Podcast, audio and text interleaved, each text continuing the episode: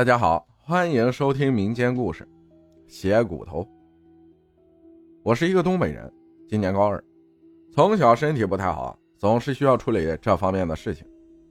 长辈们不止一次说过我有血骨头，很招那些没出息的东西的喜欢。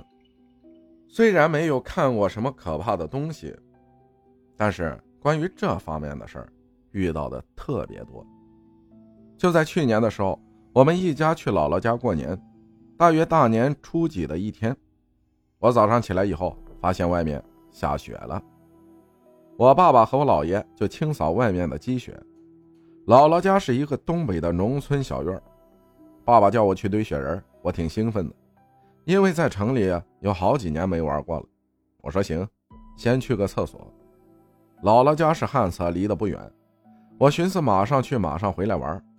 结果回来以后，我就觉得不太舒服，但可能太兴奋了，没有太当回事姥姥在屋里，我问她有没有手套，我要去堆雪人。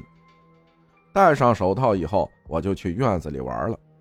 可能是一个人没意思，再加上有点不舒服，玩了一会儿就回屋了。我也没把我不舒服的事说出来。妈妈让我写作业，我正和她撒娇说不想写呢，姥姥就说。让我去右边的屋子写，这样没人打扰我。但我有点顾虑，因为那间屋子继我太姥姥去世以后就很少有人住，平常大家都是在左边屋子住。我说：“右边屋子冷啊，姥姥。”右边的屋子不常有人，冬天很冷，而且我有点怕。姥姥说：“没事，很暖和的，我才烧的热炕，不冷。”因为我们东北这边是在屋子里搭个炕烧火取暖，平时也是睡在炕上，很暖和，所以我答应了。姥姥又怕我冷，给我端来了一个火盆放地上，叮嘱我好好写之类的话，我就开始写，但好像更不舒服了，而且很快我就开始困了，我开始睡觉了，躺下只觉得很快就睡着了，梦里我好像隐约看到一个女人，白衣服，长头发。就在我睡觉的这间屋子里，我俩面对面站着。我看不清他的脸，他和我说话，我也回应他。他一直盯着我。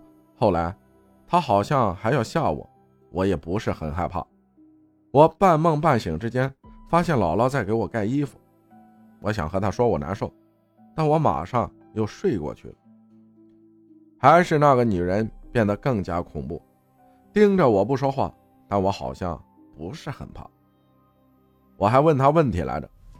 醒了之后只觉得口渴，我就去左边屋子拿我的保温杯。两个屋子离得不远，我半踩着鞋去拿。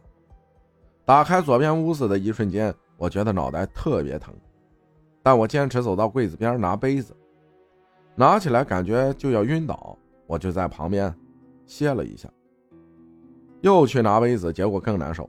我就不拿杯子了，马上爬到炕上躺着，莫名的开始哭，一直哭一直哭也不说话，谁问我什么我都不理，就是一直哭。我也不明白是怎么了，就是感觉特别委屈，因为我的性格比较内向，不是特别开朗。以前也有过类似的情况，一哭就不说话，搞得大人很是着急。一大群人围着我问我怎么了，我就是不说话。其实是我想说话，但是莫名的说不出来，好像是有人让我不能说话一样。后来我姥姥看了半天，觉得不对劲儿，因为我难受的已经是乱抓身边的东西了，就马上去找邻居，可以通过摸手指摸出来。那人来了之后，我妈把我的两只手都放在炕边上，他用两根手指摸了一下我中指的根部。说了一个名字，我不认识，但是当他说出这个名字的时候，我身边的人脸色一下就暗了下来。我这里暂且叫她小红，是个女生。后来我的头痛一直到晚上，别人告诉我们要给她烧些纸钱，我姥爷胆子大，所以后来是我姥爷给我弄的。直到我姥爷都弄完回来后，我才觉得好点。第二天我好了以后，问我姥姥小红是谁。我姥姥说，是他们家离得挺近的邻居，是那个邻居家的女儿。那个女生去世的时候很年轻，是被人活活打死的，怨气很重。而且那个邻居摸完我的手指头之后，还说了两个字：“厉鬼。”这个事情距今发生没有多久，其实我不是很害怕，现在回想起来只觉得痛苦。听姥姥讲了她的故事，我只觉得她很可怜，可能她没钱过年了才找到我吧。后来姥爷就给我找了个桃木棍，给我制成了项链、手链什么的，全身上下能戴的地方全是。就再也没遇到这样的事儿了。感谢迪伦分享的故事，谢谢大家的收听，我是阿浩，咱们下期再见。